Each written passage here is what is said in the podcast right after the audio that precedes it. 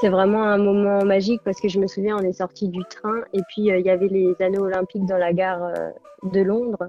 Donc là, on se dit waouh, on y est. Ensuite, on prend le bus pour aller vers le village olympique et puis là, bah, voilà, on découvre euh, le village olympique, beaucoup d'athlètes français étrangers. Alors moi, je connaissais pas vraiment grand monde à l'époque. Je je savais pas trop ce qui se passait. Enfin voilà, je regardais un peu autour de moi émerveillée. Et puis, euh, oui, la découverte du village, des chambres, enfin voilà, c'est vraiment des, des bons souvenirs. Bonjour et bienvenue sur le podcast Allez Vas-y. Allez Vas-y, c'est le podcast qui met en lumière les personnes qui passent à l'action. Qu'ils soient entrepreneurs ou entrepreneureux, sportifs ou sportifs de haut niveau, bénévoles ou engagés pour une bonne cause, l'objectif est de vous faire découvrir des parcours de personnes qui ont décidé d'agir pour donner du sens à leur vie. L'idée est de mettre en avant les sportifs et sportives en vue des JO de Paris 2024 qui approchent et pour montrer à quel point ils ou elles ont beaucoup à nous apprendre. Donc chaque vendredi, vous allez retrouver un épisode d'un ou d'une sportive, même si la discipline n'est pas olympique. L'objectif étant de valoriser le sport en général, et notamment des sports moins mis en avant dans les médias. Et un mercredi sur deux, vous allez retrouver les épisodes concernant des entrepreneurs et entrepreneureux, des bénévoles ou des personnes engagées.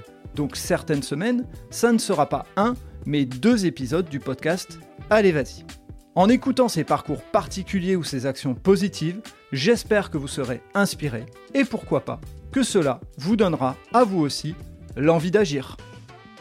Alors je, aujourd'hui, je reçois Anne euh, sur le podcast. Anne est une euh, athlète, était une athlète de haut niveau, puisqu'aujourd'hui, on va dire qu'elle est à la retraite. On parlera justement de est-ce que ce mot fait pas un peu drôle quand on est encore euh, très jeune.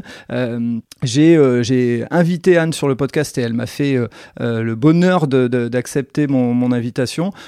suite à les vacances ont un avantage, c'est qu'on a un peu le temps et donc j'ai pris le temps de lire une interview dans l'équipe te concernant. Euh, je ne vais pas en parler plus là maintenant, on va en parler juste après. Euh, et l'idée, c'est de démarrer, comme euh, c'est devenu la tradition sur le podcast, par le portrait chinois. Pour ceux qui nous rejoignent pour la première fois, portrait chinois, je dis un mot, et puis bah, toi, tu vas me dire le premier qui te vient à l'esprit, si tu as envie de, développer un peu la réponse, tu fais comme tu as envie. donc on va démarrer par le premier mot. Le premier mot, c'est un lieu. Si je te dis un lieu, tu me dis quoi? Alors, euh, je pense directement à l'Arizona, à Phoenix, euh, là où j'étais à l'université, euh, à Arizona State University pendant deux ans. D'accord. Et qu'est-ce qui, qu'est-ce qui te reste comme image? Parce que je suppose que quand tu dis Arizona et Phoenix, tu dois avoir des images qui te viennent à l'esprit. En tête, ce qui me vient directement, c'est bah, déjà le, le, soleil, le beau temps, les palmiers. Euh, et puis surtout, euh, toute l'équipe euh, qui m'entourait, l'équipe de gym, les entraîneurs, le département athlétique, parce que j'étais aux États-Unis pour faire mes études, mais j'étais également dans une équipe de gymnastique pour participer au championnat universitaire américain. Ok, ça on y reviendra de toute façon dans le, euh, dans le podcast, de, de, dans ton parcours de, de, sportif de haut niveau. Euh, si je te parle d'un plaisir gourmand, tu, tu me dirais euh, quel, quel, plaisir gourmand, quel est le, le, plat comme ça qui te vient à l'esprit, le plat ou le, la chose que tu aimes manger? C'est une question qui est quand même assez difficile. et, et, tu sais quoi, si tu veux, tu pourras même, on peut même la sauter si tu as envie, mais on, va expliquer pourquoi je dis ça. Je te laisse d'abord répondre s'il y, y, a quelque chose qui te vient en tête. Moi, je dirais, j'ai pas de plat spécifique en tête, mais je dirais euh, un petit peu toutes les spécialités que fait ma mamie, parce que ça m'évoque des bons souvenirs, euh, des bons souvenirs d'enfance. Ok, il y, a, souvent cette réponse d'ailleurs dans le, euh, dans le portrait chinois. Et donc, pour faire la petite parenthèse, euh, ce qui a valu euh, l'interview de Anne dernièrement dans l'équipe et ce qui a fait que j'ai découvert, c'est que Anne a écrit un livre sur sa carrière. Et au cours de sa carrière, Anne a eu des troubles des conduites alimentaires on en parlera un peu plus. Donc, effectivement, la question, c'est la question classique dans le podcast, mais elle a, elle a une, une résonance par rapport à, à ton parcours. le troisième sujet du portrait chinois, euh, ça serait une passion ou un passe-temps, ou les deux, tu me dirais quoi? Alors une passion, même si je suis plus dans le milieu, je dirais la gymnastique parce que c'est quand même euh, le sport euh, qui m'a qui a occupé une grande partie de ma vie depuis que je suis jeune. Et puis là, même si j'en fais plus, je continue quand même à suivre des compétitions internationales parce que voilà, je trouve que c'est un, un, beau sport et j'apprécie toujours autant de le regarder. Et si, est-ce qu'il y a un passe-temps actuellement de, quelque chose qui, peut-être en dehors de ton activité professionnelle ou autre, qui, qui occupe ton temps et qui te donne un peu de, de plaisir et de joie? Alors actuellement, pas spécialement, mais il y a quelques mois, je dirais que c'était l'écriture de mon livre. J'imagine, on en reparlera peut-être un petit peu si, si, on a le temps dans le, euh, dans le podcast. Et enfin, pour terminer sur ce portrait chinois, si je te demande une personne qui compte ou qui a compté, ou une personnalité, en tout cas, euh, euh, une personne qui, qui t'inspire. Alors, une personne qui compte beaucoup pour moi, c'est la psychologue que j'ai rencontrée aux États-Unis parce que c'est elle qui a vraiment eu un, un impact pour moi ces dernières années. Et je pense que si j'en suis là aujourd'hui, c'est aussi grâce à elle. Donc euh, voilà, c'est elle que je pense directement. Ok, et tu, juste une question, et on en reparlera certainement euh, euh, dans le développement, hein, mais euh, c'est une personne avec qui tu es encore en contact oui, aujourd'hui? régulièrement. Enfin, régulièrement, je lui envoie des nouvelles. Eh ben, écoute, merci pour ce portrait chinois. donc, bah, écoute, je vais te laisser la parole. Juste avant, je, j'introduis un peu tous les éléments, donc on vient d'en parler, hein, mais tu, tu as été sportif de haut niveau très jeune. tu t'es retrouvé la plus jeune athlète de l'équipe de France olympique. Tu avais 15 ans au JO de Londres 2012, euh, ce qui t'a valu d'ailleurs une, euh, une couverture dans laquelle, euh, par rapport à ton gabarit, tu t'es retrouvé dans une, une double page de l'équipe. donc tu as participé au JO de Londres et au JO de Rio en tant que remplaçant. Tu as été six fois championne de France élite et tu l'as dit tout à l'heure, mais tu as été la première française à participer au championnat universitaire américain, donc ce qu'on appelle la NCAA, euh, en gymnastique entre 2017 et 2019, ce qui a fait que tu, euh, as été en Arizona. Et euh, moi, ce qui m'a intéressé, hein, je l'ai dit tout à l'heure, mais je le redis, c'est de parler de la reconversion des sportifs et également, bien sûr, de parler du livre que tu as écrit, puisque il évoque les difficultés. Ça permet aussi de mettre en avant le fait que euh, bah, quand on voit les sportifs à la télé, euh, quand ils réussissent un exploit, il y a énormément de choses derrière et des fois des, euh, moments des grands moments de difficulté. Donc voilà la raison pour laquelle j'ai voulu t'inviter. Et bah, je vais donc te laisser nous parler de ton parcours, bah, de où tu viens, quand tu as démarré la gym et puis on prendra un petit temps pour expliquer aussi un petit peu les spécificités de la gym parce que bah, ça parle pas à monsieur et madame tout le monde a priori. Alors, j'ai commencé la gymnastique à l'âge de 6 ans au club de Brumat. Donc, c'est en Alsace, euh, pas très loin de Strasbourg. Alors, juste avant ça, j'avais fait euh, de l'éveil corporel. Donc, c'est c'est une activité euh, sportive qui combine de la danse avec des figures de base en gymnastique.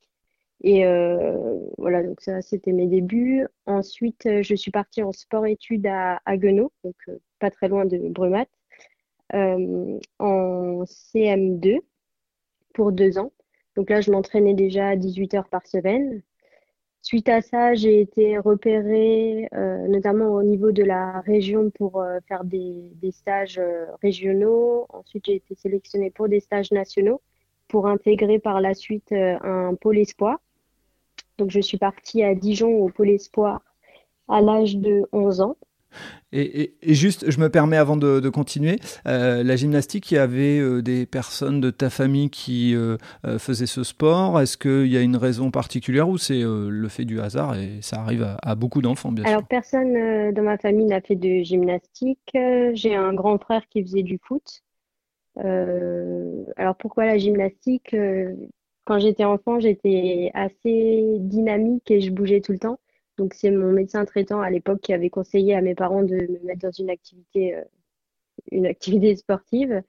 Et euh, ma meilleure amie de l'époque en primaire a souhaité essayer la gymnastique rythmique. Donc, elle m'a proposé de venir avec elle. Mais moi, j'avais pas trop accroché à l'époque. J'ai, pas trop trop apprécié. Et l'entraîneur du groupe de gymnastique rythmique avait également un groupe de gymnastique artistique. Et elle m'a proposé de faire un essai. Et puis, euh, bah, j'ai fait cet essai-là et j'ai beaucoup apprécié la gymnastique. Et puis, il y avait cinq autres de mes copines de classe qui étaient dans ce groupe également. Donc, du coup, j'ai souhaité continuer.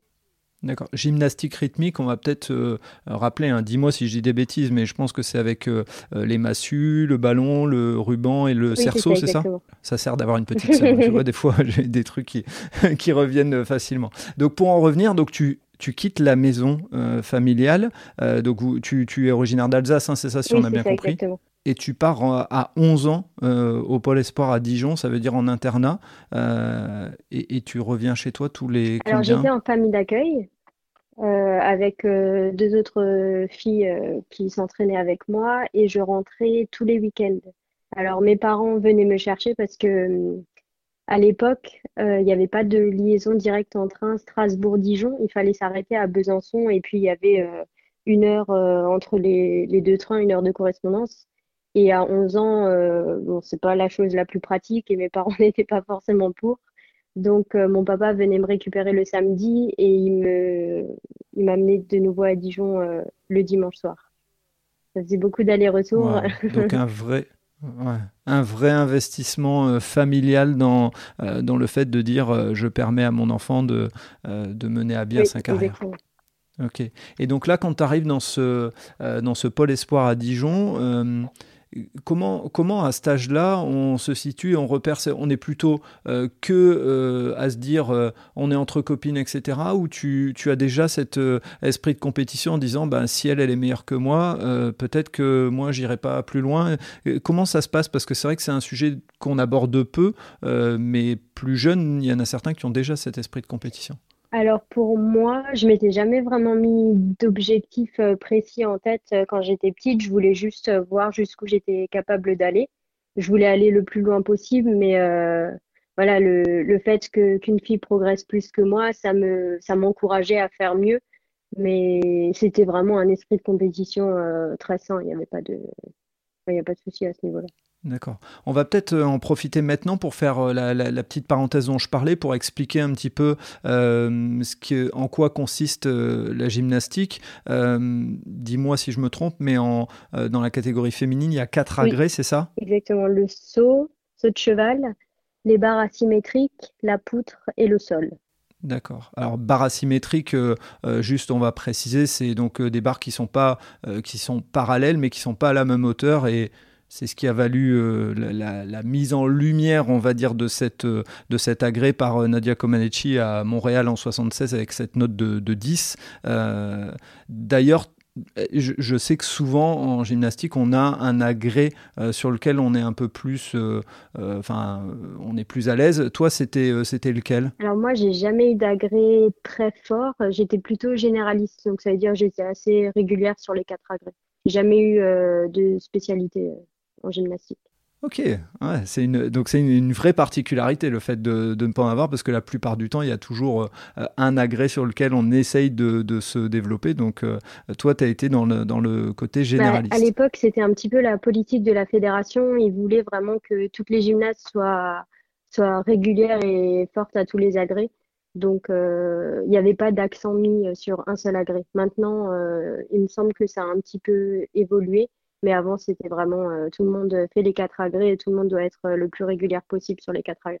Et euh, comment vous êtes, j'allais dire évalué parce que ça c'est mon côté ancien RH qui, qui parle, mais en fait vous êtes jugé puisqu'il y a des juges. Et, et, sur quoi vous êtes jugé? Alors on est jugé sur les difficultés et l'exécution. Alors c'est vrai que c'est pas forcément toujours très compréhensible quand on n'est pas dans le milieu. Euh, mais il faut savoir que voilà, il y a un nombre d'éléments à faire, de figures dans un enchaînement. Ces figures-là donnent un certain nombre de points, donc qui va donner ensuite une note de départ. Et puis euh, ensuite, on est jugé sur euh, l'exécution. Donc toutes les fautes sont déduites. Et ensuite, la note d'exécution et la note de difficulté sont ajoutées pour donner la note finale. Mais c'est vrai que c'est un peu un petit peu difficile à, comprendre. Ce, que, ce que tu veux dire, c'est au plus on essaye de faire un mouvement, enfin des mouvements compliqués et une combinaison de mouvements compliqués, au plus on peut marquer de points, mais au plus aussi on prend des risques de, de, de, tomber ou de, ne pas réussir. Ok. Et euh, alors, je, moi, ce que j'ai dans les renseignements et puis par, par connaissance, euh, c'est un sport et il faut le rappeler, hein, qui euh, évalue aussi. Enfin, on est jugé sur la performance physique puisque Enfin, ce que vous faites, c'est assez extraordinaire et on en reparlera après. Euh, sur la maîtrise technique de ces, euh, ces, éléments, sur votre souplesse et sur votre grâce aussi, puisque euh, il y a quand même un côté gymnaste où bah, voilà, il y a un enchaînement de mouvements et il faut, il faut être capable de faire ça avec grâce.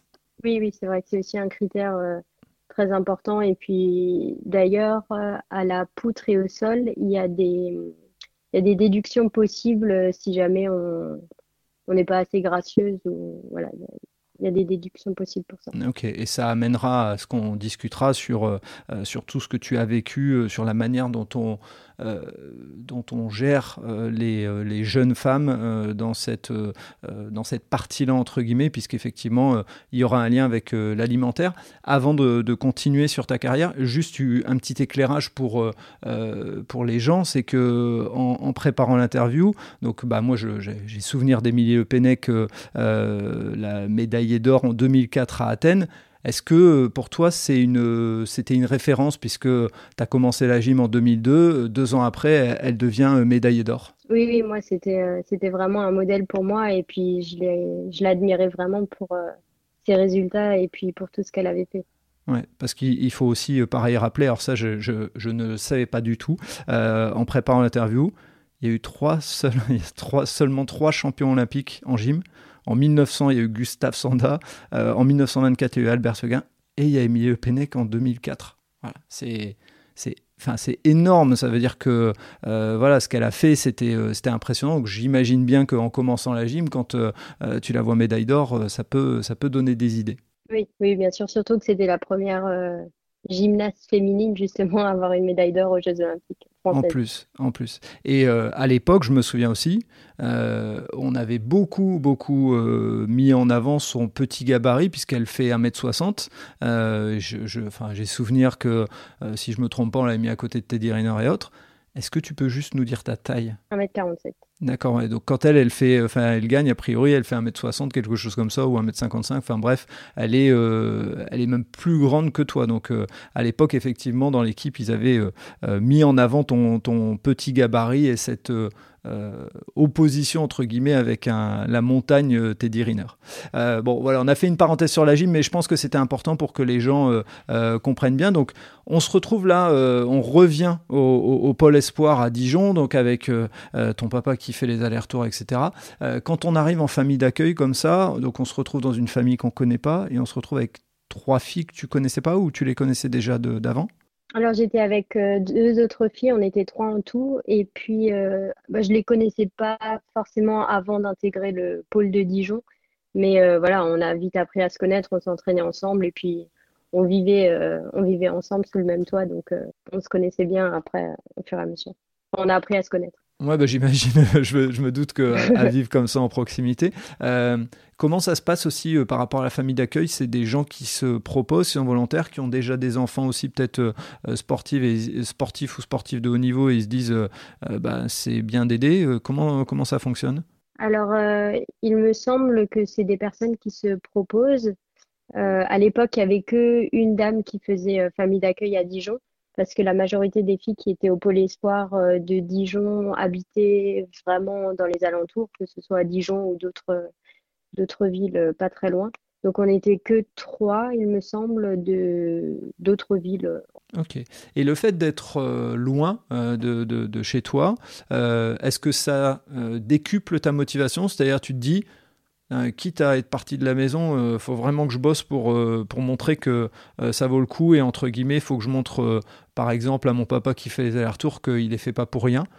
En fait, c'est moi qui ai vraiment choisi de partir au Pôle Espoir à Dijon. Ça n'a pas été trop dur pour moi le départ de la maison. Je pense que ça l'a été plus pour mes parents. Et bah moi, j'étais vraiment dans mon truc et puis voilà, j'étais motivée pour progresser, mais je me suis jamais mis vraiment de pression à ce niveau-là. Ok. Et c'est, euh, est-ce que c'est dès le pôle espoir que les premiers résultats commencent à se montrer, où tu te dis, bah, il y a une entrevue, puisque quand tu rentres au pôle espoir, euh, c'est les JO de Pékin, je suppose, quelque chose comme ça, pas loin? Oui, je suis rentrée au pôle de Dijon en juin 2000. Euh, je crois que c'était 2008. Ouais, donc JO, les JO qui ont lieu dans l'été. Et, et puis oui, les résultats sont arrivés quand même assez rapidement. Euh, dans, dans les compétitions nationales, bon, la première année, forcément, c'est un petit peu plus difficile parce qu'il faut s'adapter euh, au, rythme d'entraînement, euh, aux entraîneurs. Mais dès la deuxième année, j'ai été sélectionnée pour participer au championnat d'Europe junior. Donc, oui, les résultats, ou les sélections du moins, sont arrivés assez rapidement.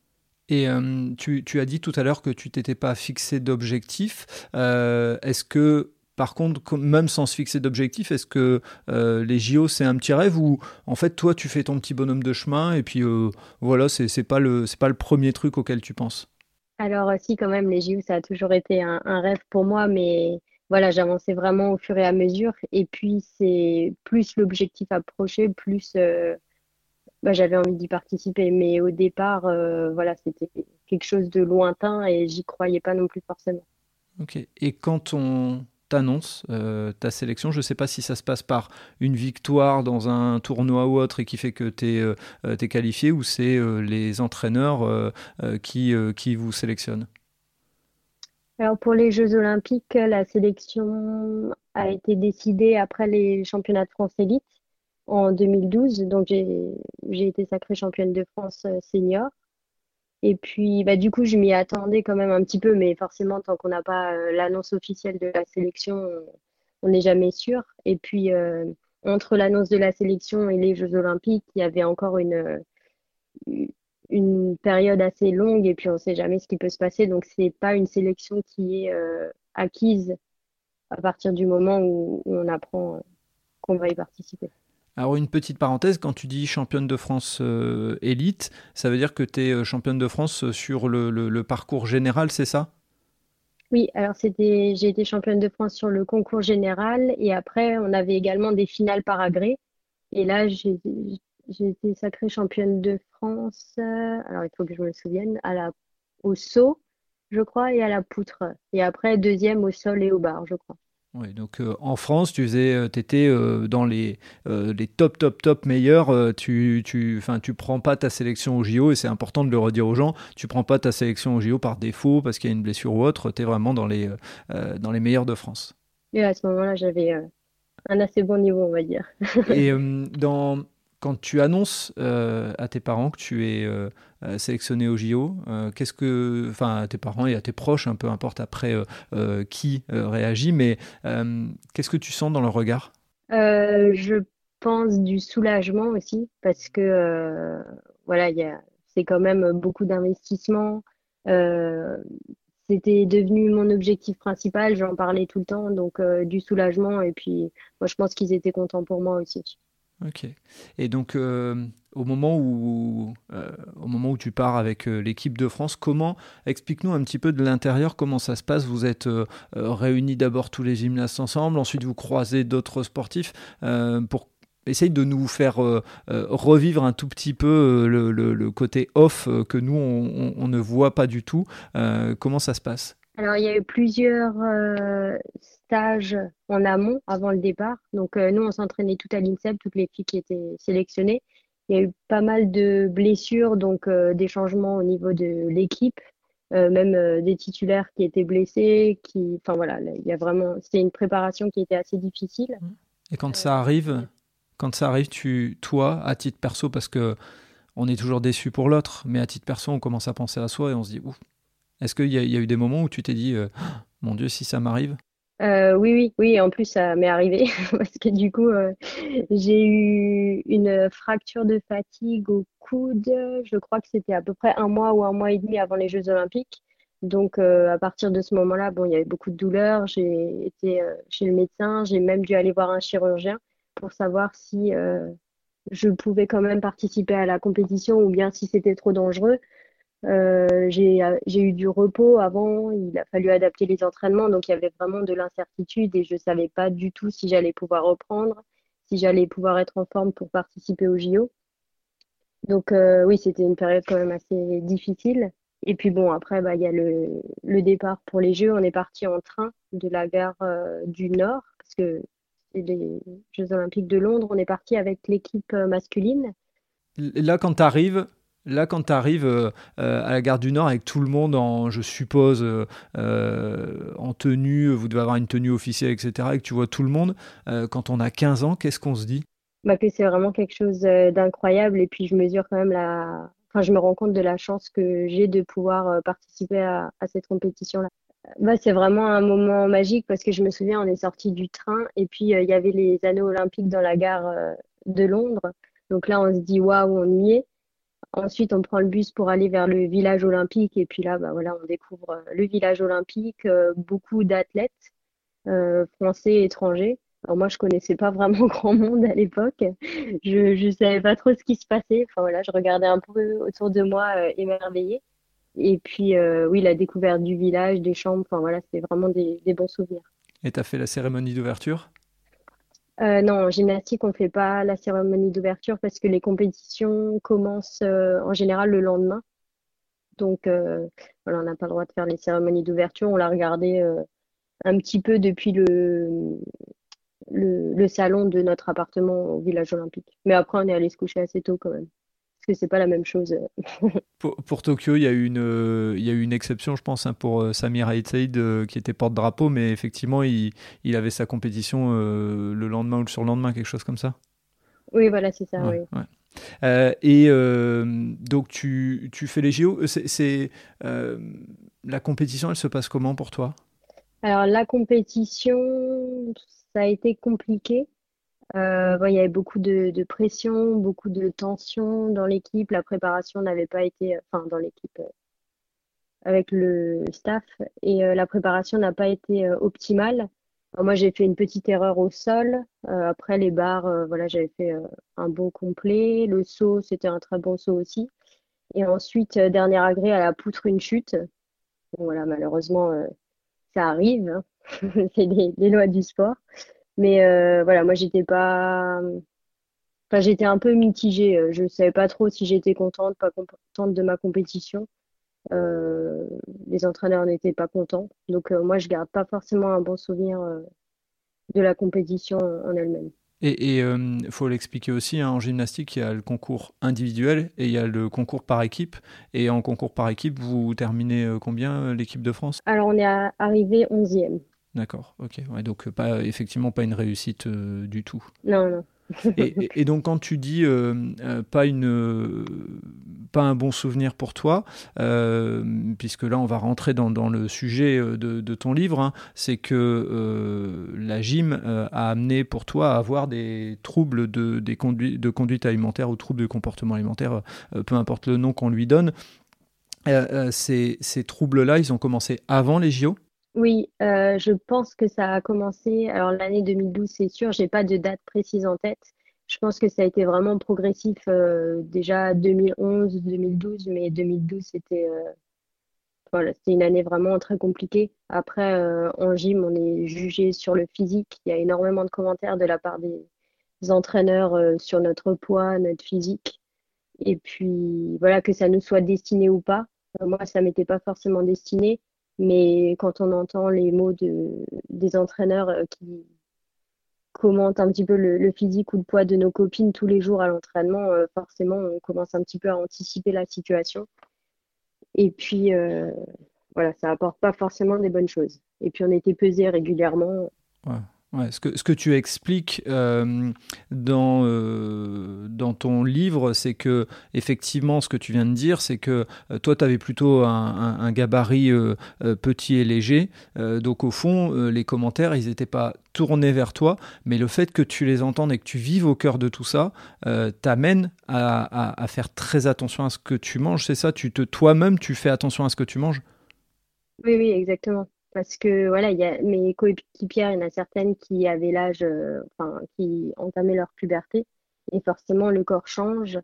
Euh, et puis voilà, c'est difficile pour elles. Et puis les commentaires des entraîneurs euh, qui leur rappellent sans cesse que elles sont trop grosses, c'est vraiment un mot qui revenait régulièrement et qu'elles devaient aller au sauna en survêtement pour perdre du poids, alors que bah, on ne perd pas du poids en allant au sauna en survêtement. Donc toi, tu as euh, déjà tu as entendu ces paroles-là et donc tu as vu des, filles faire ce genre de, euh, de choses complètement euh, ahurissantes? Oui, c'était devenu vraiment une pratique courante et que ce soit dans la gym ou même dans d'autres sports à l'INSEP, on, voyait ça quand même assez régulièrement. D'accord, ok. donc forcément, ça impacte ton cerveau et de ce que j'ai compris, parce que j'ai fait le choix de pas euh, acheter ton livre et lire ton livre. Je vais l'acheter, mais je le lirai plus tard pour justement garder un petit peu cet échange et faire en sorte que euh, bah, j'ai pas tout euh, connu de ton histoire et, que tu m'en expliques un petit peu. bon, bien sûr, l'interview de l'équipe explique pas mal de choses, mais ce que tu expliques, c'est que aussi tu, cachais cette, ces difficultés que tu avais avec la nourriture et avec le fait de, de manger normalement. Oui, exactement, parce que ça devient vraiment un, engrenage. Et en fait, c'était vraiment mon nouveau projet de perdre du poids. De... Enfin, j'étais plus impliquée dans, dans ça que dans ma pratique sportive. Et c'est quelque chose qui... j'avais tout le temps ça en tête, quoi. Je planifiais mes repas, je mangeais tout le temps la même chose, je comptais le nombre de calories. Euh, à l'entraînement, en cours, j'avais une balance et je me pesais vraiment tout le temps dans ma chambre c'était vraiment devenu euh, quelque chose d'obsessionnel.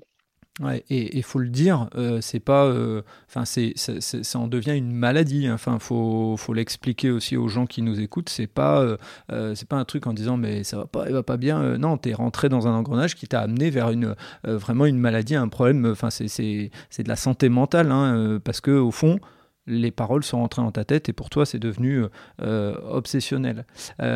et et euh, en fait, euh, tes, parents et les entraîneurs, etc., comment ils réagissent? Parce que on, peut déceler certaines choses, et puis physiquement, je suppose que comme tu n'es pas quelqu'un de grand et costaud, euh, par principe, dès que tu perds du poids, ça doit se, ça doit se voir. Comment on réagit, soit tes entraîneurs, même tes parents? Alors, les entraîneurs, bah, au début, ils me prenaient en exemple. Oui, ils me prenaient en exemple. Parce que bon, en gym, euh, c'est bien connu, il faut être légère, fine. Euh, voilà, pour, euh, c'est vraiment un, standard de la gym. Maintenant, ça a un petit peu changé.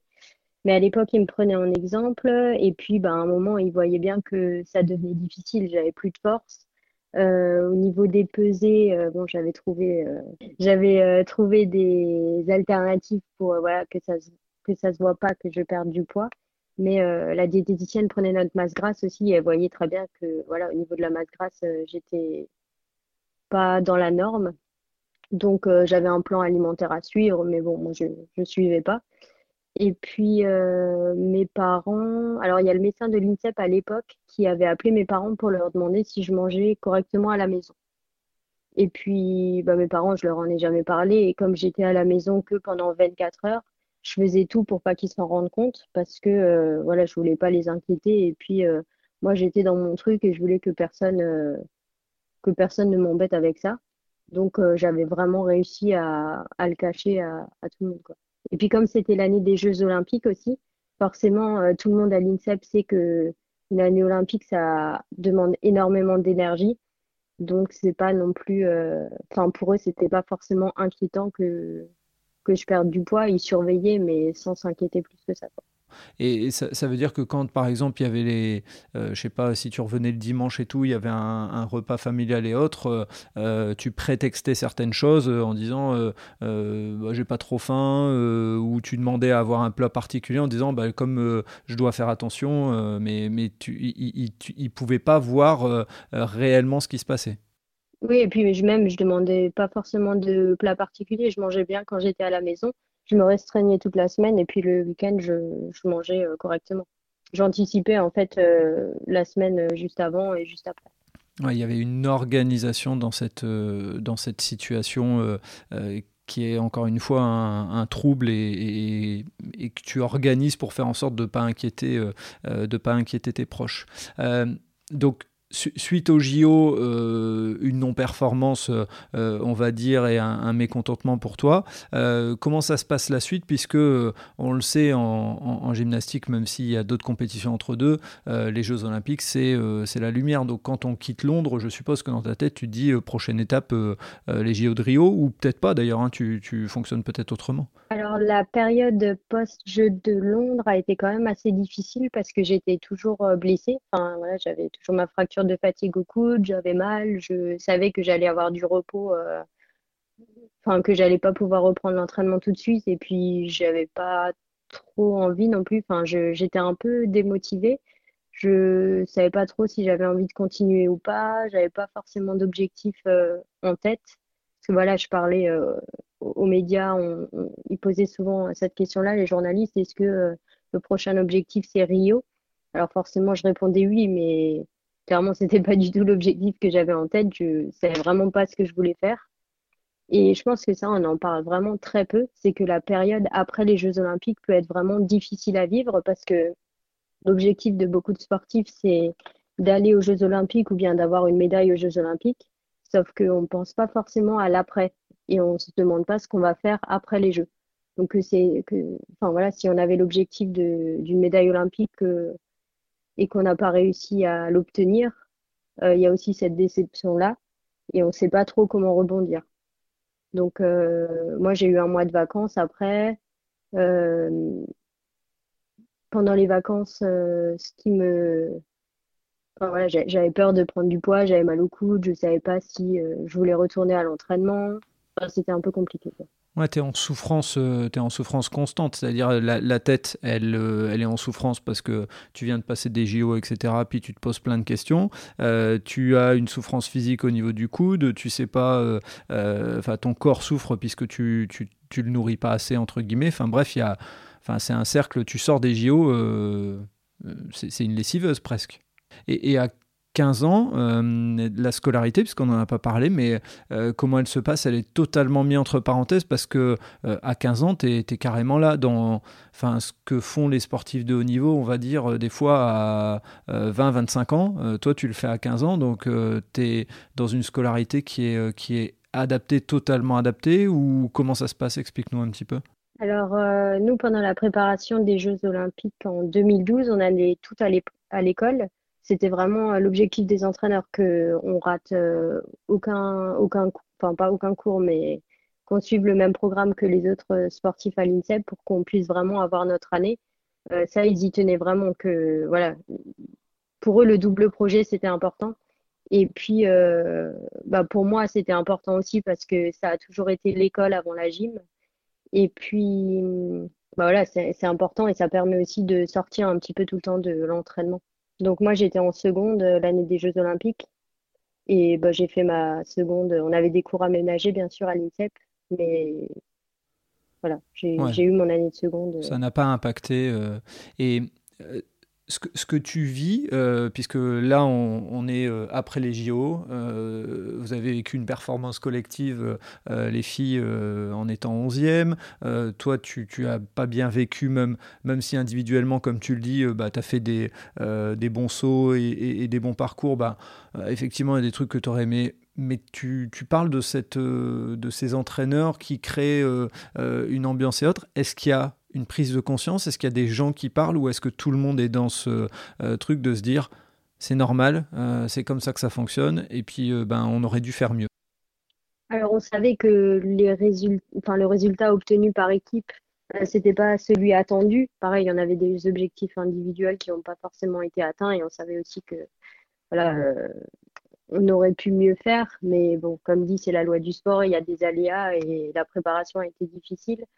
Euh, après, euh, non, il n'y avait pas forcément d'échange.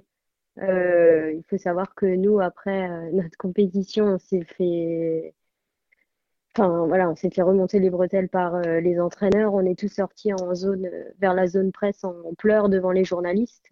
C'était vraiment un moment très très compliqué et c'est pour ça aussi que voilà, j'ai pas forcément un bon souvenir des Jeux Olympiques et je sais que c'est le cas pour euh, la plupart des filles qui étaient avec moi. Mais euh, non, l'ambiance était vraiment tendue. Et puis euh, après, le, après la compétition, pendant une semaine, ils ne nous ont plus parlé. Quoi. Donc il n'y avait pas forcément d'échange ou de, de discussion à ce niveau-là. On savait qu'on n'avait pas été à la hauteur de leurs attentes et puis voilà, ça s'arrêtait là. Ok.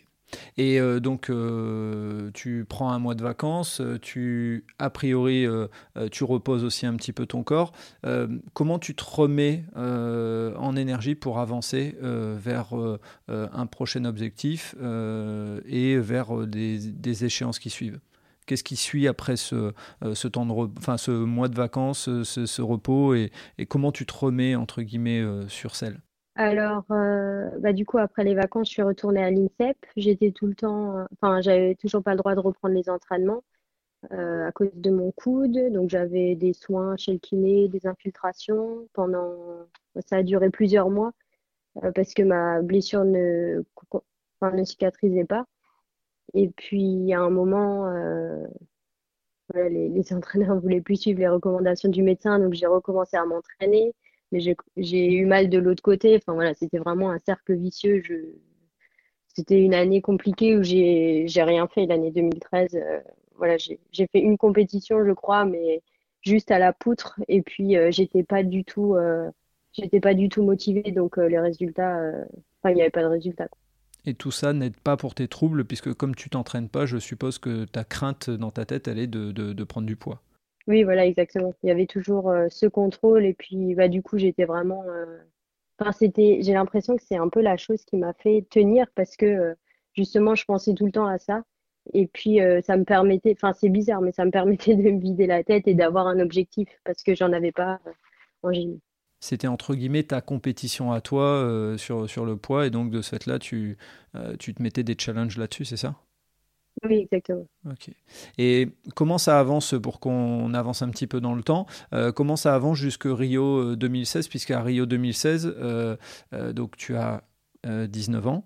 Euh, donc, euh, on sait qu'en gymnastique, euh, des fois 19 ans, c'est vieux, entre guillemets, notamment pour les filles, hein, encore plus que, pour les garçons, si, je ne me trompe pas et si je m'en réfère à, ce que je vois quand je regarde les championnats d'Europe ou, les JO. Qu'est-ce qui, qu'est-ce qui fait que tu es remplaçante? C'est qu'il y a d'autres personnes qui sont vraiment performantes ou c'est toi qui, bah, qui a de la difficulté à, à performer? Comment ça se passe Dis-nous? Pour les Jeux de 2016, donc euh, à cette époque-là, du coup, moi maintenant j'étais en, études supérieures. Euh, je m'entraînais quand même euh, beaucoup moins que les plus jeunes parce que j'avais des cours à la fac à raison de deux ou trois matinées par semaine et c'était à Paris-Dauphine.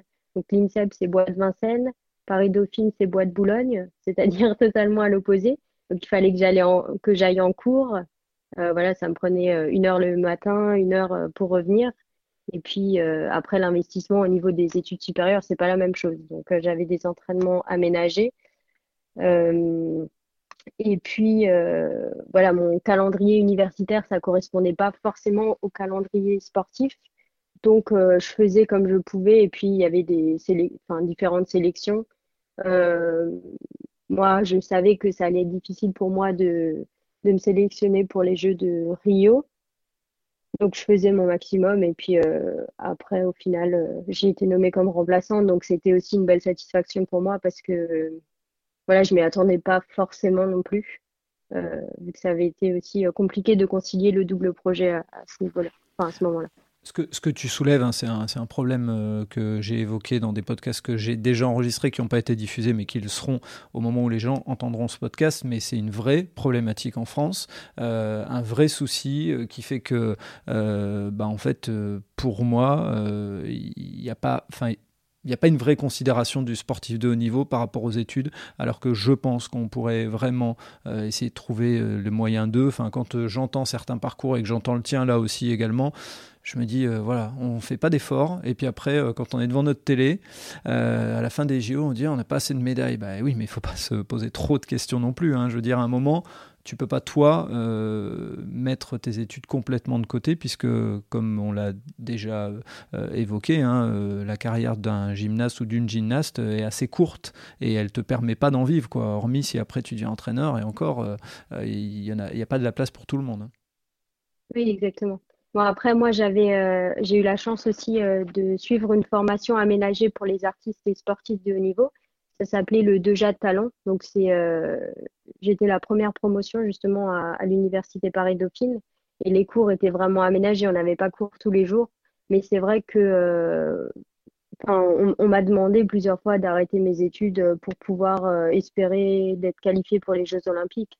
Et enfin, moi, j'ai toujours refusé parce que, comme je l'ai dit plus tôt, euh, c'était d'abord les études et après la gym parce que justement je sais que voilà je n'allais pas pouvoir euh, vivre de la gym toute ma vie.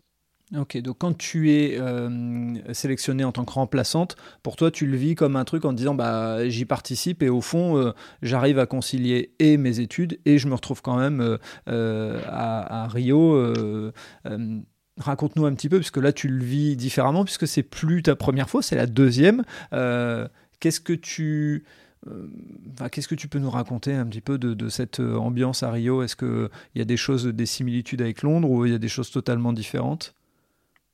Alors pour moi, c'était totalement différent et je pense que ça a été justement très bénéfique pour moi de vivre les Jeux en tant que remplaçante parce que euh, bah, j'y allais vraiment comme ça et je sais, je savais très bien que euh, peu importe ce qui allait se passer au niveau de l'équipe, euh, je serais pas, je remplacerai personne.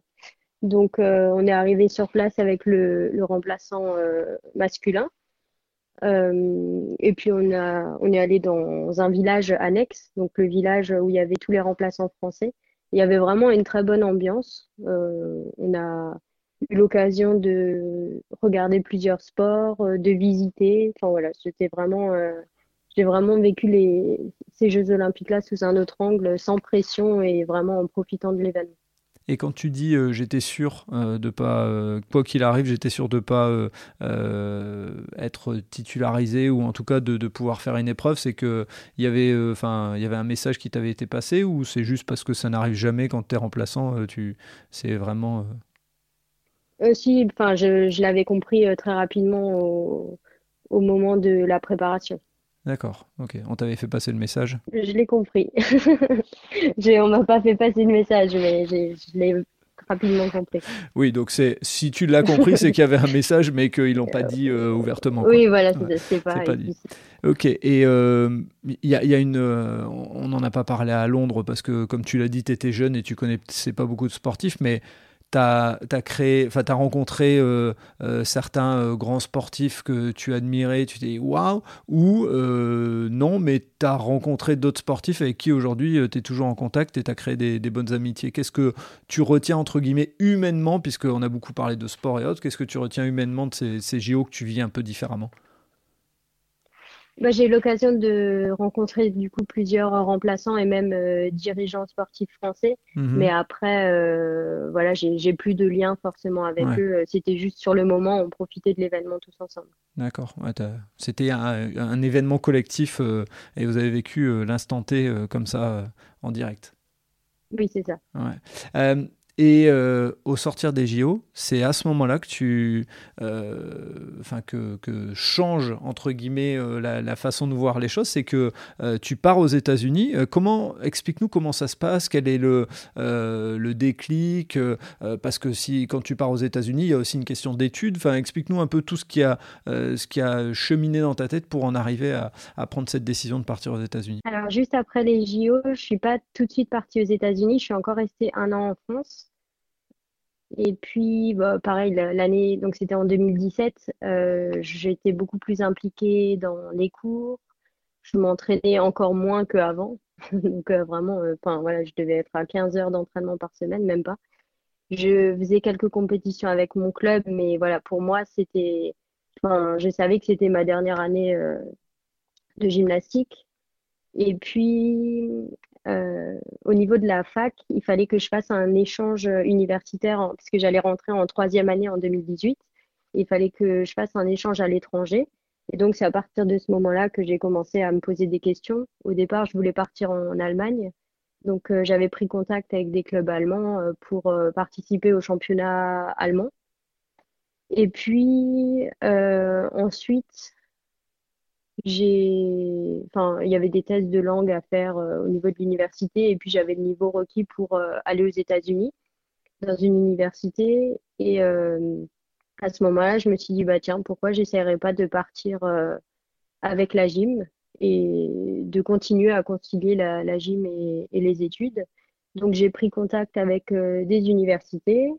Je suis allée visiter des campus et puis bah, Arizona State, c'est l'endroit où je me suis vraiment senti le mieux tout de suite. Et puis, je m'entendais vraiment très bien avec les entraîneurs, très bien avec euh, les, gymnastes. Et je me suis dit euh, bah voilà, que j'allais essayer, euh, enfin, que j'avais envie de voir autre chose et de, d'essayer cette nouvelle aventure. Et puis, je savais pas du tout comment ça allait se passer parce que personne en France avant n'était parti aux États-Unis pour participer au championnat universitaire américain.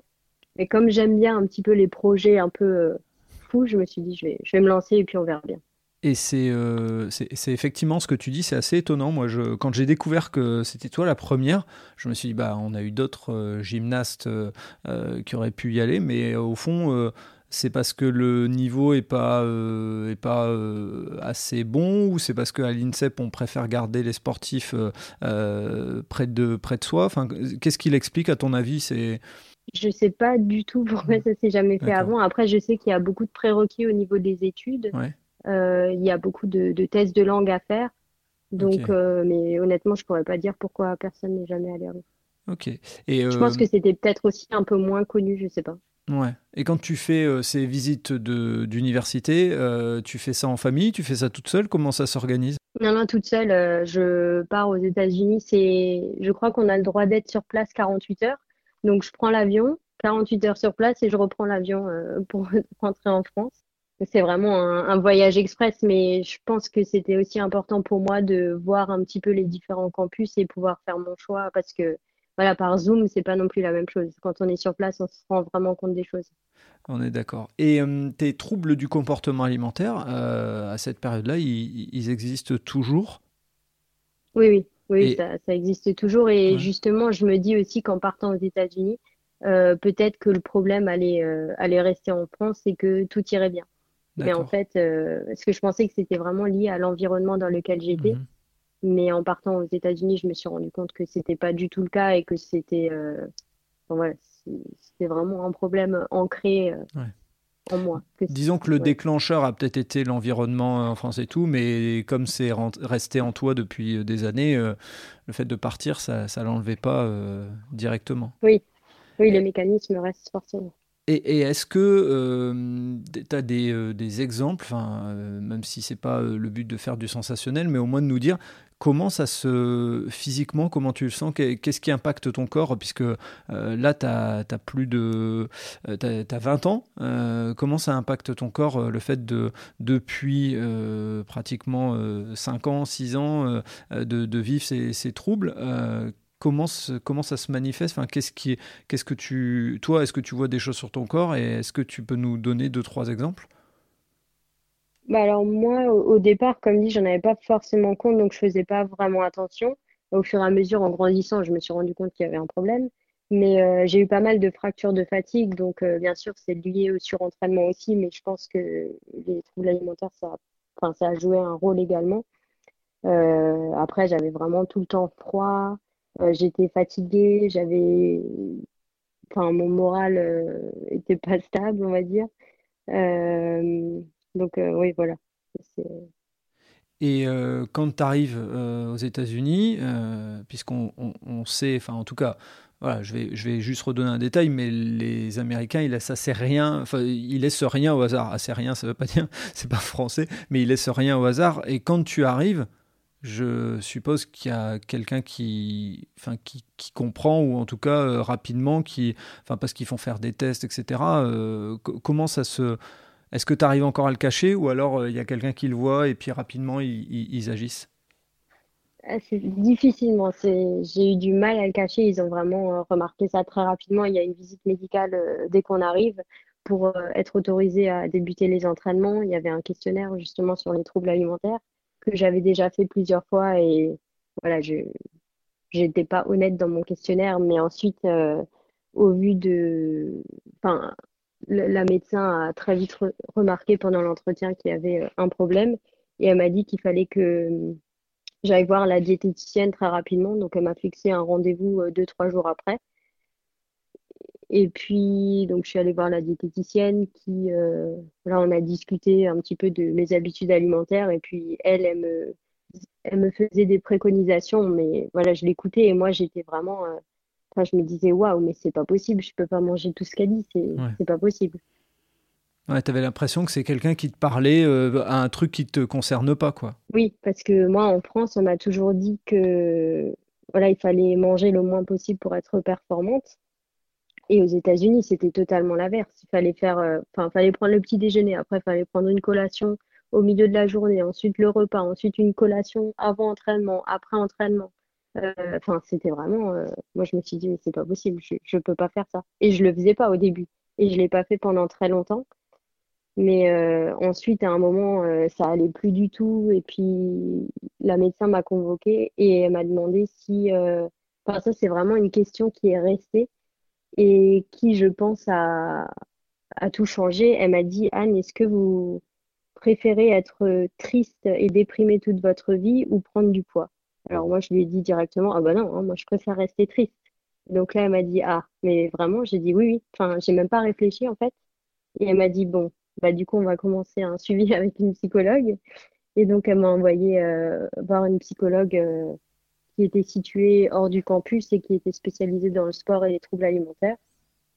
Et voilà, du coup, euh, tout a, a commencé, on va dire, à ce moment-là.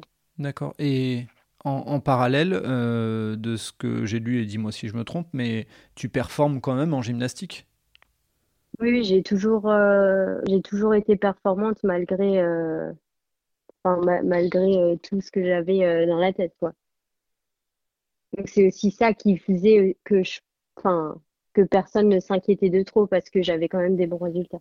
Bien sûr, bien sûr. Et euh, dis, dis-moi si je me trompe, mais je pense que Michael Phelps euh, est originaire de, cette université aussi, c'est ça? Oui, exactement. Il s'est entraîné avec euh, Bob Bowman. Ça a été son entraîneur. Et justement, il est, il me semble qu'il habite encore en Arizona. Et puis, il faisait régulièrement des interventions, que ce soit, sur le sujet de la santé mentale, notamment dépression et suicide. Donc, euh, oui, on a- on avait beaucoup d'interventions euh, sur ces sujets-là et c'était vraiment quelque chose qui était important pour l'université. Ouais. Et ça t'a aidé, toi, à prendre conscience de certaines choses?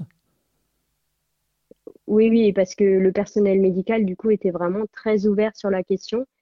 Et euh, enfin, voilà, moi, je, savais que je pouvais vraiment parler de tout avec le médecin et que j'allais pas être jugée. Ils, ils avaient vraiment une très grande ouverture d'esprit à ce niveau-là. Et même les entraîneurs.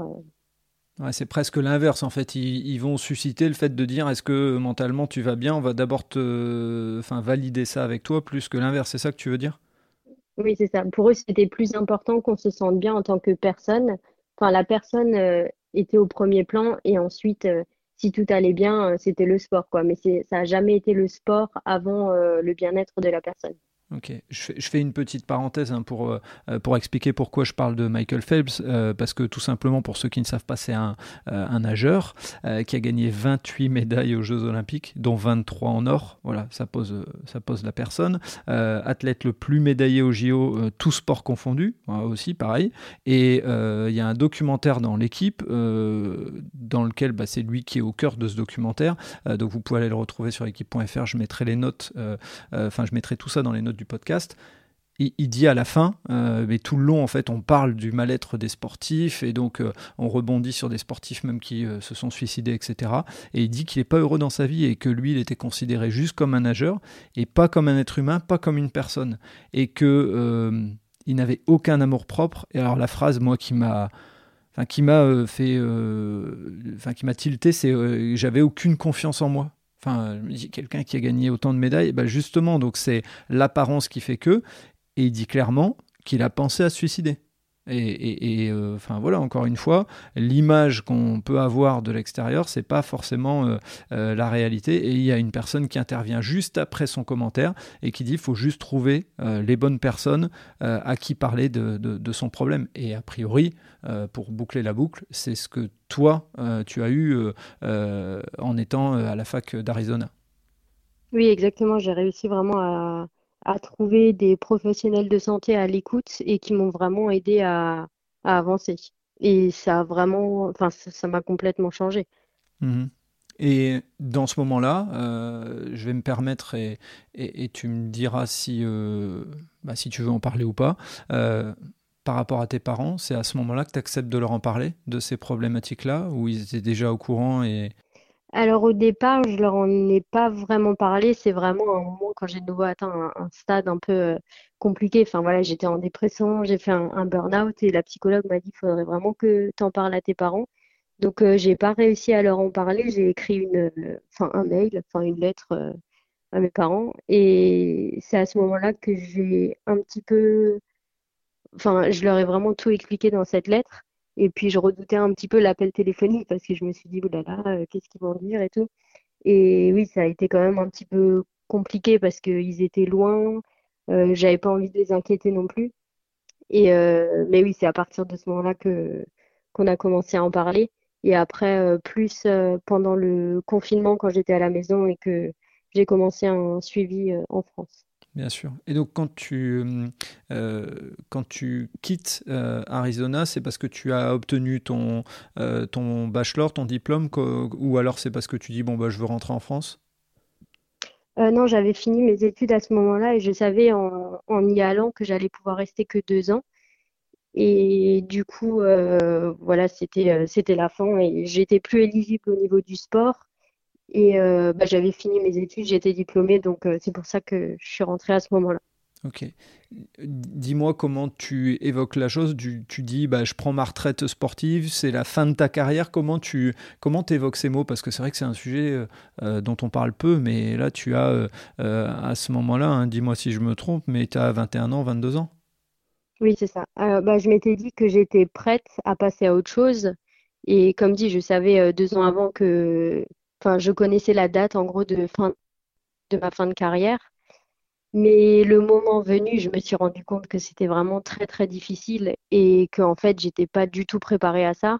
Euh, au départ, il y a eu un soulagement parce que, enfin voilà, moi j'ai été aussi arrêtée par le médecin parce que j'étais en burn-out et j'ai pas fini la, saison compétitive. Donc, euh, à un moment, il y a eu un soulagement. Euh, et puis, j'étais tellement épuisée que la première semaine, j'ai fait que dormir. Mais ensuite, il y a toutes les angoisses qui sont revenues et les mots des entraîneurs qui étaient dans ma tête. Ils, enfin, ils, avaient pour habitude de dire que de toute façon, quand on arrêterait la gym, on deviendrait toute obèse. Et donc là, enfin voilà, c'était c'était hyper difficile pour moi à gérer. Et donc, bah, je me suis tuée au sport au départ, jusqu'à avoir une fatigue euh, au métatarse. Donc quand tu dis tu es au sport, c'est que tu as continué à t'entraîner euh, euh, pas je faisais oui, je faisais plus de gym, mais je faisais énormément de courses à pied parce que voilà, aux États-Unis, il y a des salles de sport immenses et qui étaient en libre accès, libre accès. Et donc, je faisais énormément de sport. Enfin voilà, je courais 2-3 heures par jour.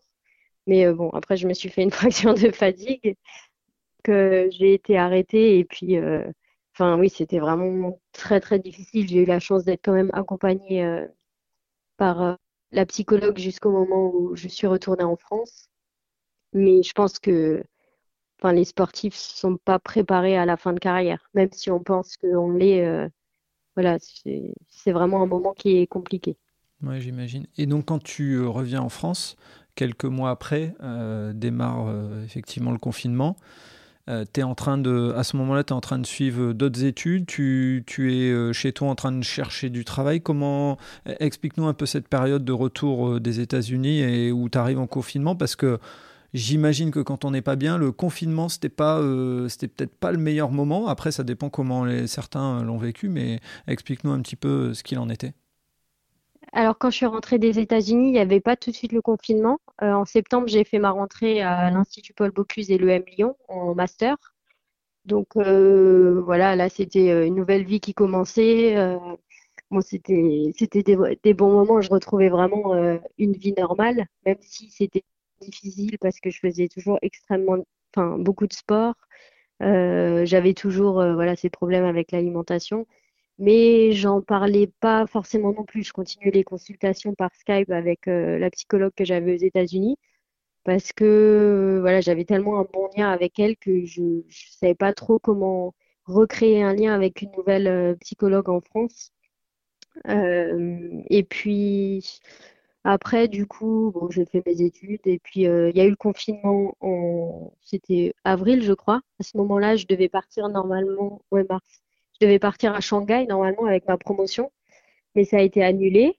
Euh, du coup, j'avais cours en ligne et puis je suis rentrée à la maison. Et euh, bah, à ce moment-là, enfin voilà, ça allait toujours pas et j'allais voir euh, mon médecin traitant qui m'a envoyé vers des spécialistes à Strasbourg. Et c'est à partir de ce moment-là que j'ai vraiment pu bénéficier d'un suivi sur place dans la continuité de ce que j'avais eu aux États-Unis. Du coup, pour moi, le confinement, au final, ça a été vraiment très, très bénéfique parce que je suis nouveau rentrée à la maison, j'étais avec mes parents, on a beaucoup discuté, j'ai pu être euh, suivie justement par des professionnels de santé Et oui, je pense que, pour moi, ça a vraiment été bénéfique. Et c'est aussi à partir de ce moment-là que j'ai commencé à écrire mon livre. D'accord, ok. Qui est une sorte aussi de thérapie. Hein, quand on écrit sur, sur des choses comme celle-là, il n'y a pas d'autres mots. Il a pas d'autres mots. Euh, et euh, avant de, de parler de, de, de l'hospitalisation que tu as eue, qui euh, a priori t'a permis de t'aider réellement, j'ai vraiment une question et je pense qu'elle viendra aux autres aussi. quand j'ai vu que tu avais fait l'Institut Paul Bocuse, je me suis quand même dit, il, y a un truc, tu vois. oui, c'est une question qui revient quand même assez souvent. Alors, j'en avais pas mal. bah justement, je savais pas trop ce que je voulais faire. Mm-hmm. Euh, à mon retour en France, j'en avais discuté avec la psychologue aux États-Unis et puis j'ai toujours été attirée quand même par le domaine de l'hôtellerie-restauration. Mhm. Euh, et donc euh, voilà, enfin pour moi, je voulais pas que les troubles alimentaires soient un frein à ça. Et mhm. je pense que c'est aussi pour ça que j'ai accepté d'être suivie pour que ça aille mieux parce que sinon c'est pas possible. Enfin, c'est vraiment on vit pas, on peut pas vivre avec ça quoi. Non, non, je comprends. Et, et euh, l'autre, euh, l'autre question qui vient avec, c'est pour moi euh, vraiment un hôtellerie-restauration égale très forte exigence, égale aussi parfois des comportements un peu durs de, de certains chefs ou de certains hiérarchiques. Est-ce que selon toi, c'est un peu aussi ce que tu recherchais pour retrouver ce cadre que tu as toujours eu qui était un cadre assez, assez marqué alors, euh, bah moi, je travaille dans un établissement deux étoiles, donc forcément, il y a de la rigueur, il y a des exigences. Et puis, bah moi, ça me correspond euh, parfaitement. Donc, c'est un peu, un peu dans la continuité du sport de haut niveau. Il y a énormément de similitudes. Donc, euh, c'est aussi des choses qui me correspondent. Et, et voilà, j'aime bien justement atteindre des objectifs et répondre à une certaine exigence. Hmm, ok. Et donc, euh, dans ce que j'ai lu, c'est a priori en décembre 2020, euh, il n'y a pas si longtemps que ça, euh, que tu, tu, acceptes, entre guillemets, ou alors je ne sais pas, tu acceptes ou on t'oblige à être hospitalisé pour vraiment faire en sorte de te soigner. C'est ça? Explique-nous un petit peu quelle est la, la, la, suite, entre guillemets, de tout ce que tu as vécu. oui, du coup, alors j'ai accepté, on m'a pas forcé. Euh, à être hospitalisé. Et puis euh, voilà, il y a vraiment eu un dialogue euh, avec l'équipe de soins pour préparer tout ça. Et bah, enfin, pour moi, ça a vraiment été bénéfique parce que c'est un, un temps où on est tout le temps avec les soignants, où on prend soin de soi, enfin, on prend le temps de réfléchir. Et après, j'ai continué également, enfin, j'ai commencé en hôpital de jour, ensuite j'ai été hospitalisée, j'ai recontinué en hôpital de jour. Et Enfin, oui, je pense que c'est vraiment ça qui m'a permis de d'en être là où, j'en suis aujourd'hui. Donc aujourd'hui, quand on parle là comme ça tous les deux, euh, c'est vraiment derrière toi les troubles euh, de conduite alimentaire? Oui, oui, je, je, pense. Après, forcément, il y a des moments qui sont encore euh, un petit peu difficiles et puis euh, que je dois être vigilante à certains moments quand je suis fatiguée ou quand tu as des mauvaises nouvelles ou autres euh, enfin quand oui oui voilà. enfin les, les, aléas de la vie quoi. Mais euh, mais après ça impacte plus mon quotidien comme ça l'a impacté avant. Et euh, enfin ça n'a rien à voir par rapport à, là où, j'en étais il y a quelques il y a quelques années quoi. Quand tu dis que tu dois être vigilante, parce que ça peut être important pour, pour des gens qui ont, qui ont vécu, c'est que tu, tu pourrais avoir tendance, quand il y a ces aléas, etc., à remettre en place des, des, des contrôles sur, sur la nourriture, c'est ça? Oui, il y a des mécanismes ou même des pensées qui peuvent euh, qui peuvent revenir, mais maintenant je sais comment euh, comment réagir face à cette situation-là et puis j'arrive à observer aussi pourquoi j'ai cette pensée-là qui arrive ou pourquoi j'ai envie euh, de faire plus attention. Enfin voilà, je il y a vraiment tout un travail qui est fait et puis maintenant j'arrive à plus laisser tout ça impacter ma vie tous les jours quoi. Ok. Aujourd'hui, tu donc tu viens de nous le dire tout à l'heure, tu travailles, euh, tu es salarié, tu as terminé tes études oui, exactement. D'accord. Et comment on, se, euh, comment on se sent, puisque pendant un temps de sa vie, on a été euh, euh, qualifié de sportif de haut niveau, etc., et on a été vu que par un prisme. Maintenant que tu es salarié, comment, comment ça se passe? Est-ce que tu, tu, as la sensation de, de remettre en avant des trucs que tu as fait dans le sport parce que ça te sert dans le, dans le travail, ou est-ce que tu as mis ça de côté, puis c'est en toi et, et tu l'utilises? Euh, moi, j'ai plutôt mis ça de côté. C'est vrai que quand je suis arrivée dans, dans l'entreprise où je suis actuellement, j'en ai pas du tout parlé. Euh, Enfin, j'ai vraiment pas du tout évoqué mon passé. Euh, ils l'ont un peu découvert euh, comme ça, je, je sais pas, sur Internet. Ils n'ont pas fait d'entretien de recrutement? Non, en fait, j'ai commencé par un stage et du coup, je l'avais mis sur mon CV et ensuite, suite au stage, j'ai été embauchée. Et du coup, j'en avais vraiment pas du tout parlé. Et puis, voilà, je le mets pas forcément en avant. Après, il y a des choses que j'utilise, euh, des choses que j'ai apprises que j'utilise euh, dans mon travail de tous les jours. Mais voilà, c'est vraiment quelque chose de séparé. Ok.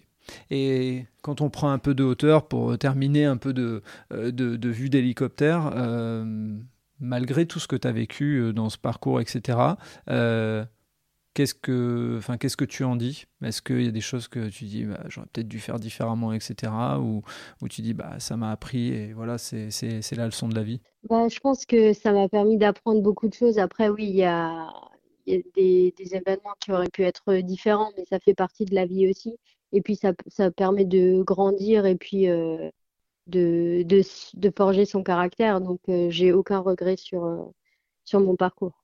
Et euh, on imagine euh, que une jeune gymnaste euh, qui a euh, 13-14 ans écoute ce podcast et qu'elle commence à se poser des questions sur son poids, etc.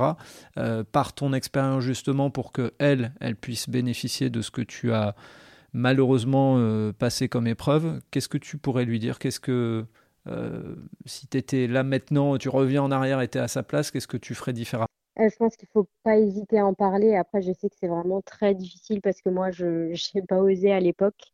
Mais c'est important de, d'en parler très rapidement parce qu'une fois que toutes ces idées sur le poids ou l'alimentation s'installent, c'est vraiment très, très dur d'en- de s'en détacher. Donc, euh, le plus tôt on est pris en charge ou le plus tôt on en parle, euh, le mieux c'est parce qu'il faut pas tomber dans cet engrenage, malsain des troubles alimentaires. Bien sûr. Moi, je tiens à rappeler, ça fait euh, plusieurs fois qu'on le dit sur ce podcast avec sportif, etc. euh, aller voir un psy, c'est pas quand on est fou. hein. Euh, voilà, on peut.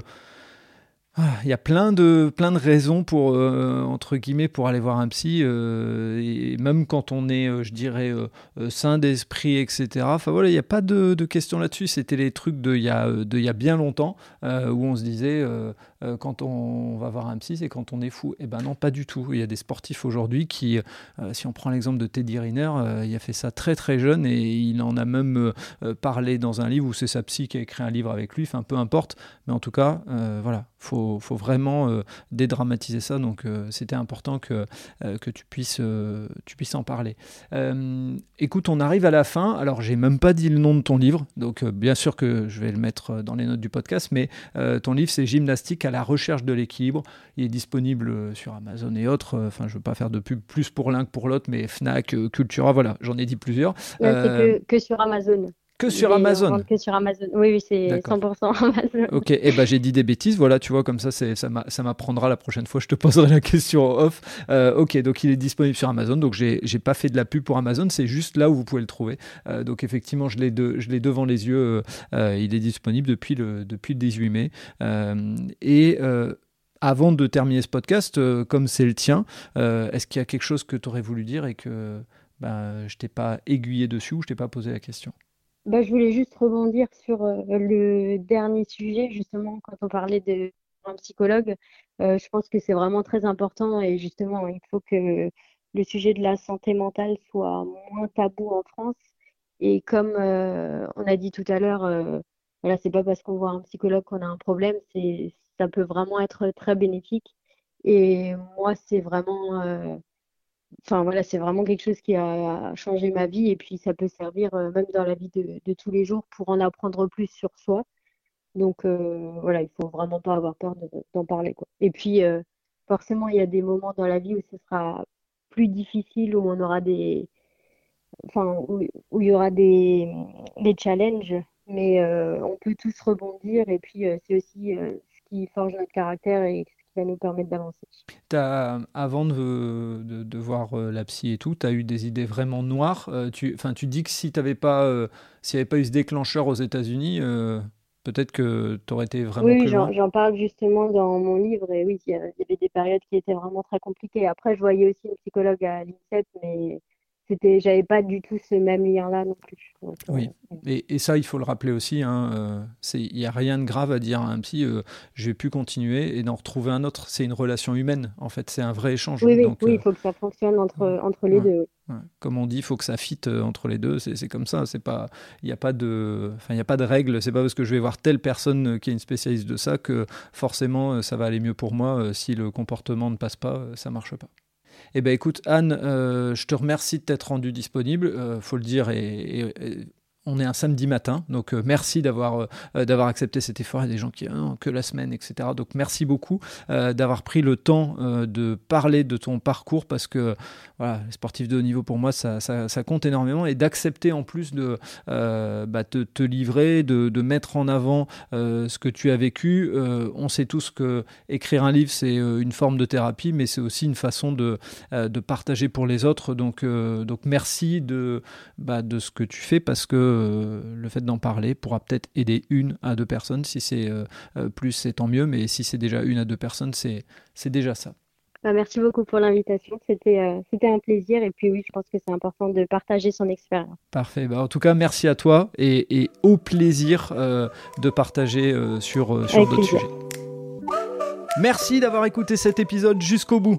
J'espère que vous avez apprécié ce moment et si vous voulez en savoir plus, rendez-vous sur les notes du podcast. Si vous avez aimé cet épisode, n'hésitez pas à en parler autour de vous pour donner encore plus de lumière aux actions des invités. Si vous avez envie de suivre Allez Vas-y, abonnez-vous et évaluez le podcast, notamment sur Spotify et Apple Podcast, sur votre plateforme d'écoute préférée. Si vous voulez faire avancer mon travail, laissez un commentaire sur Apple Podcast, ça aide à faire connaître le podcast. Pour ceux qui ne le savent pas encore, j'ai lancé un autre podcast sur le voyage qui s'intitule Loin de chez soi. Il est disponible sur Apple Podcast, Spotify, Deezer et sur les plateformes d'écoute. Je vous donne rendez-vous un mercredi sur deux pour un podcast Allez vas-y sur les entrepreneurs et entrepreneureux, les bénévoles et les engagés. Et tous les vendredis pour un épisode consacré aux sportifs et aux sportives. D'ici là, portez-vous bien.